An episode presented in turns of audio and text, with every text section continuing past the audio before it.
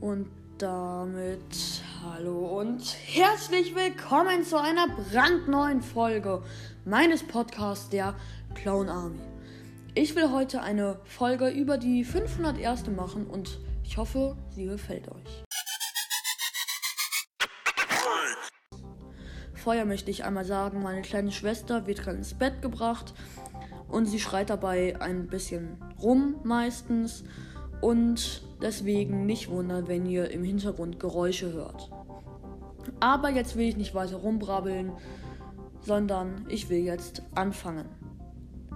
Die 501. Legion diente im Kanon auf Coruscant und wurde auch oft für Angriff oder Verteidigung eingesetzt. Als die Klonkriege vorbei waren und die Order 66 ausgeführt war, wurde die 501. zur persönlichen Einheit von Darth Raiders. Der neue Name der 501. lautete Vaders Faust. Ein Großteil der Soldaten in der Schlacht von Huth war, der, war der 501. zuzusprechen. Die 501. diente in der Zeit des Imperiums nicht mehr unter dem Befehl von Captain Rex, sondern unter dem Befehl von Commander Apple. Die 501. wurde auch auf, der, auf dem ersten Todesstern stationiert und eingesetzt. Kurz bevor dieser zerstört wurde, wurde die 501. auf einen anderen Planeten befehligt. Dort konnten sie die Todessternpläne zurückerbeuten und sicher abtransportieren. Legends hat die 501. zur Zeit der Order 66 in der Schlacht von Felucia, der Einheit von Commander Bly, geholfen. Sie war auch auf Utapau mit Commander Cody und Jedi-Meister Obi-Wan Kenobi zur Zeit der Order 66. Sie half außerdem in der Schlacht von Kashyyyk Meister Yoda und dem 41. Elite Aregat. Aregat. Die Rüstung der 501. hatte sich zur Zeit des Imperiums komplett geändert. Sie ist nicht mehr weiß mit blauen Markierungen, sondern sie hatte die ganz normale weiße Sturmtruppler-Rüstung. Sie waren einfach nur normale Sturmtruppler mit einer speziellen Rüstung. Die wohl, die wohl bekanntesten Klone in der 501. waren Fives, Echo, Heavy, Hardcase, Jesse, Dogma, Tab, Cut Up, Rex, Echo und Kicks. Der erste Einsatz der 501. war wie von allen Klonen die erste Schlacht von Geonosis. Dort sollte die 501. ein Raumschiff der Techno-Union zerstören und einen Großteil des Luftraums sichern.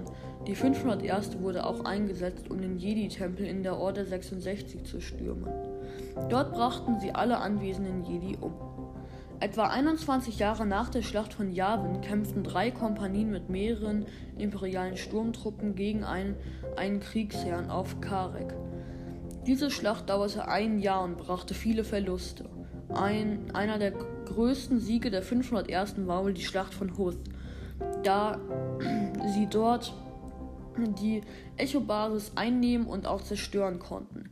Die 501. Legion verholf auch verholf auch der Jagd nach Uli Starstone und Rowan Shrine. In, der, in den Klonkriegen ist die 501. wohl die meist eingesetzte Einheit. Sie wurde außerdem in Legends speziell dazu ausgebildet, die Order 66 auszuführen. In der Schlacht, die circa 22 Jahre nach der Schlacht von Yavin stattfand, half die 501. Luke Skywalker und Merritt Shade auf, auf einer Suche nach überlebenden Jedi. Dort kämpften Jedi und Sturmtruppen Seite an Seite gegen die Bagari, die dort einheimisch waren. Die 501. wurde auch im Kampf gegen eine alte Geonosianer Lord, der noch ein, einer der wenigen war, die noch in Besitz von Kampfdruiden war, waren. Dort kämpften sie nicht sehr lange, denn es war kein großer es war keine große Übermacht. Sie verhinderten auch, sie verhinderten auch dass die Kaminorianer eine, eine neue Klonarmee klonen wollten. Wie man sieht, hatte die 501. sehr viele Einsätze und war wohl die beste Einheit, die es in den Klonkriegen gegeben hat. So, und damit war es, auch, war es das auch schon wieder mit meiner Folge. Ich hoffe, sie hat euch gefallen. Ich weiß, meine Folgen sind bisher immer ziemlich kurz, aber zum Zwischendurch einfach mal für so kurze Sachen hören sind sie, glaube ich, ganz gut. Dann hoffe ich, die Folge hat euch gefallen. lasst gerne eine positive Bewertung da und dann würde ich sagen, Grüße gehen heute nicht raus, weil es ist jetzt halt schon abends und ich habe jetzt auch nicht mehr so viel Zeit.